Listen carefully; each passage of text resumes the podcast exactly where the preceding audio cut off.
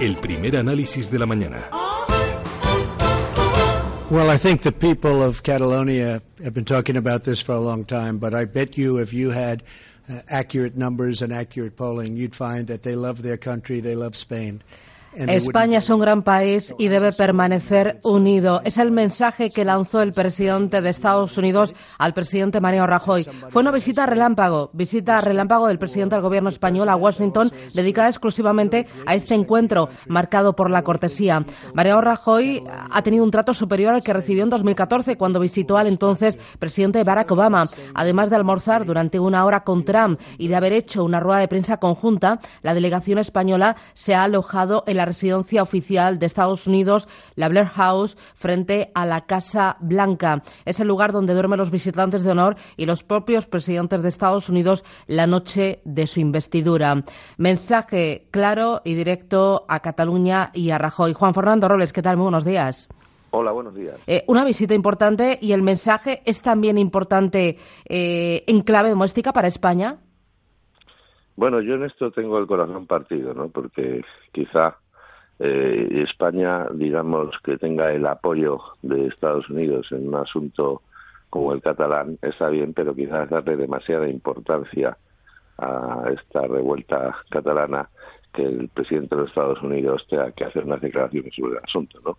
Eh, por supuesto, eh, España goza de, ese reconocimiento de Estados Unidos y no está mal, desde luego es un, es un honor que el presidente español haya tenido ese trato y ese, esa delicadeza por parte de Donald Trump, ¿no?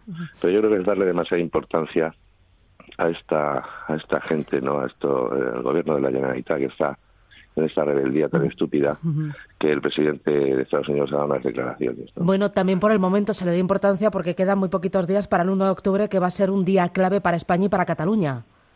Sí, indudablemente el día 1 de octubre yo creo que va a ser un día clave, pero va a ser un día clave para el desastre que hay montado en, en, esta comunidad autónoma, ¿no? Un día clave en el sentido de que a ver si se escenifica ya de una vez que esta gente lo que tiene que hacer es dejar de, de hacer el ridículo más espantoso, ¿no? Porque es una, es una cosa bochornosa lo que está ocurriendo allí. ¿no? Eh, enseguida vamos con Cataluña, pero eh, por zanjar el tema de Estados Unidos, es muy importante tener una muy buena relación con Estados Unidos porque, eh, según los datos que tengo, España es el décimo inversor en aquel país y es el primer destino de las exportaciones españolas después del conjunto de la Unión Europea. Es muy importante que las relaciones sigan por el buen camino.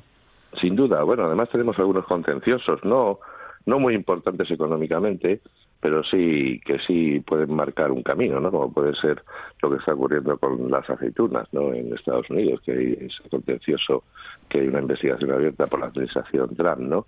Es, el monto económico es pequeño, pero realmente esto puede marcar la, la pauta de lo que puede ocurrir con otros productos que exportamos a Estados Unidos, ¿no? Con lo cual sí es importante también, desde el punto de vista comercial, se llegue a acuerdos y se eviten este tipo de cuestiones.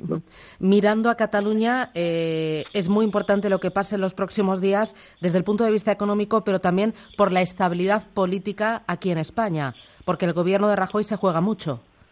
Sí, indudablemente el gobierno de Rajoy tiene, eh, tiene un problema, eh, pues porque la Cámara actualmente es el gobierno en una minoría digamos, mayor de todas las que ha habido en democracia. Tiene los menos diputados de todos los, gobiernos que ha habido, ¿no? Pero así también creo que otros partidos también tienen su compromiso, ¿no? Y yo creo que también el Partido Socialista tiene eh, sus problemas en esta crisis, ¿no? Porque tampoco puede desmarcarse demasiado de una solución eh, a la española en Cataluña, porque lo pagaría muy caro en el resto de España, incluso en la estabilidad de su propio partido. Con lo cual, yo pienso que todos se juegan bastante. Quizá la postura Mm, más cómoda, entre comillas, sea la de Ciudadanos, porque en este caso el Ciudadanos eh, se juega bastante poco, ¿no?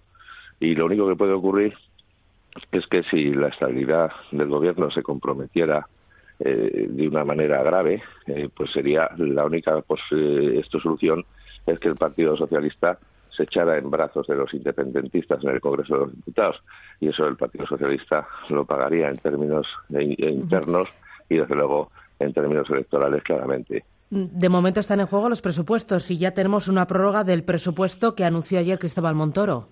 Claro, es obvio que el gobierno eh, también le dé un, un aviso, por ejemplo, al Partido Nacionalista Vasco, eh, porque el Partido Nacionalista Vasco también tiene acuerdos con el gobierno y hay mucho dinero de, por medio, ¿no?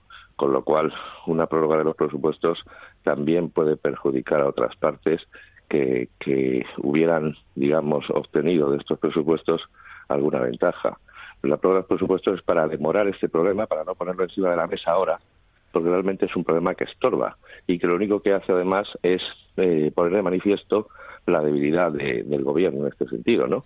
Y, y, su falta de votos en esta coyuntura tan tan precisa. El demorar ese problema me parece inteligente porque así de esa manera no está todo el día ese asunto incordiando en la actualidad y el gobierno se da un respiro para poder tratarlo más adelante cuando la cuestión catalana esté seguramente un poco más tranquila. Muy bien. Juan Fernando Robles, profesor de Banca y Finanzas. Gracias y buen día. Gracias. Un, abrazo. Adiós.